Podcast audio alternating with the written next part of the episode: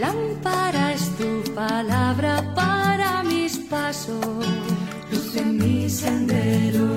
Lámpara es tu palabra para mis pasos, luz en mi sendero.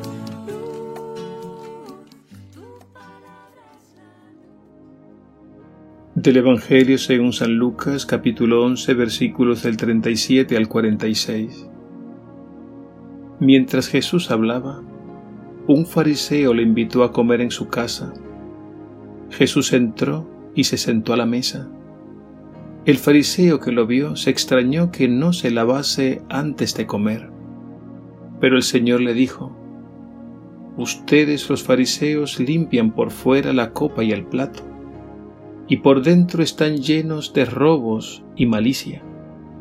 Insensatos, el que hizo lo de fuera, ¿no hizo también lo de dentro?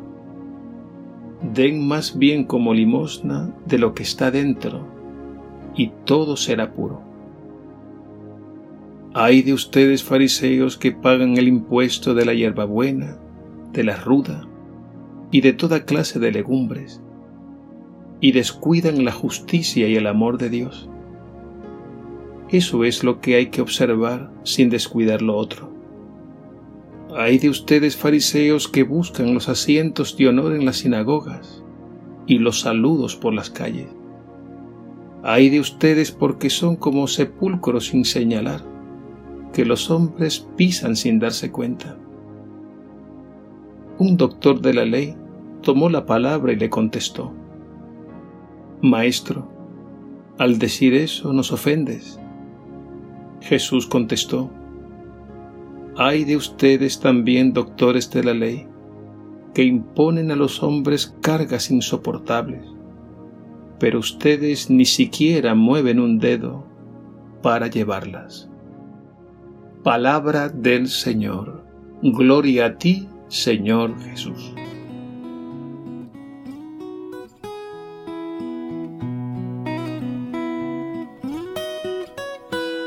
Para mí La vida es Cristo. La vida es Cristo. Mi vida es Él. Para mí, la vida es Cristo. La vida es Cristo.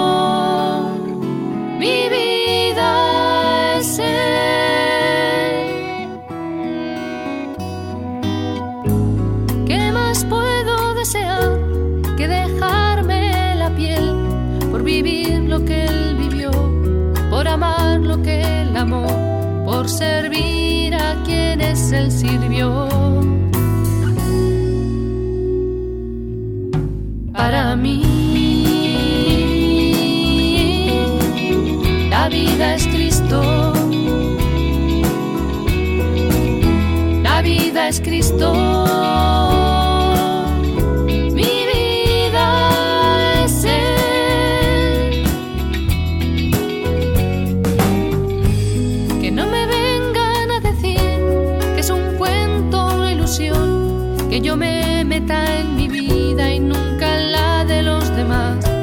Pues gratis lo he recibido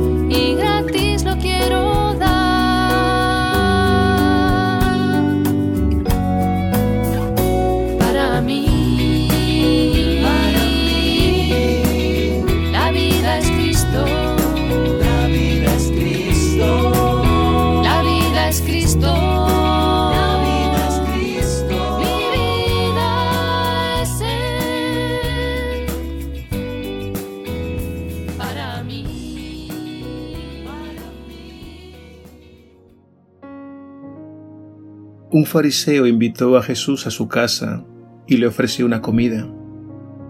Acto seguido se escandalizó, porque Jesús no seguía los ritos de purificación establecidos por la ley.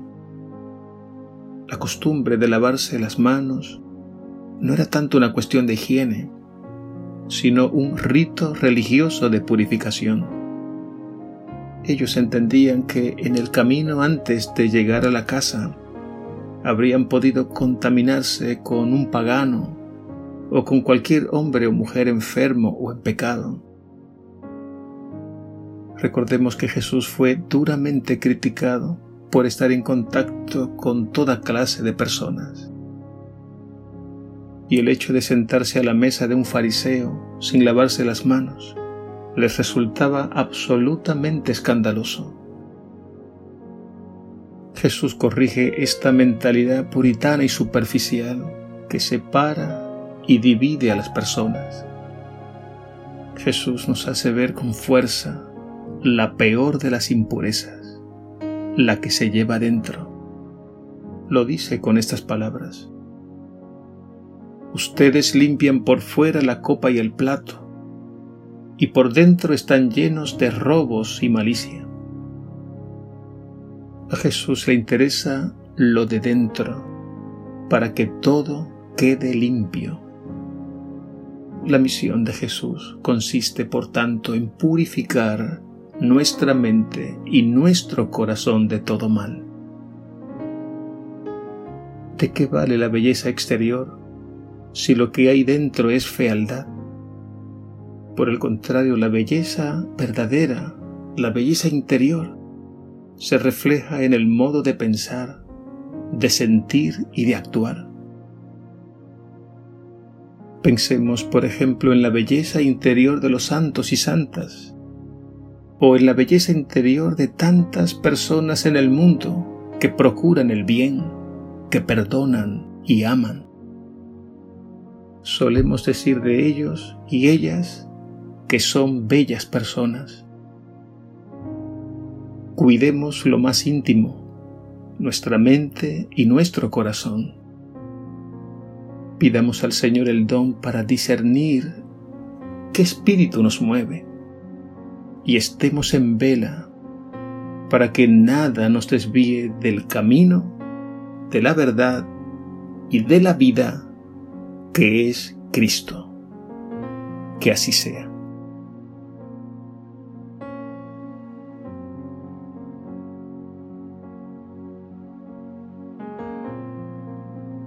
Señor Jesús, vivimos en un mundo que cuida muy bien las apariencias, la imagen y el perfil, pero tú te fijas en lo que hay dentro. Ven a lavar y a purificar nuestro interior. Derrama el agua pura de tu espíritu en nuestros corazones y renueva toda nuestra vida. Y gracias, Señor, por amarnos aún siendo pecadores ponemos toda nuestra vida en tus manos. Transfórmala y embellécela, para que irradiemos en el mundo tu verdad, tu bondad y tu amor. Amén.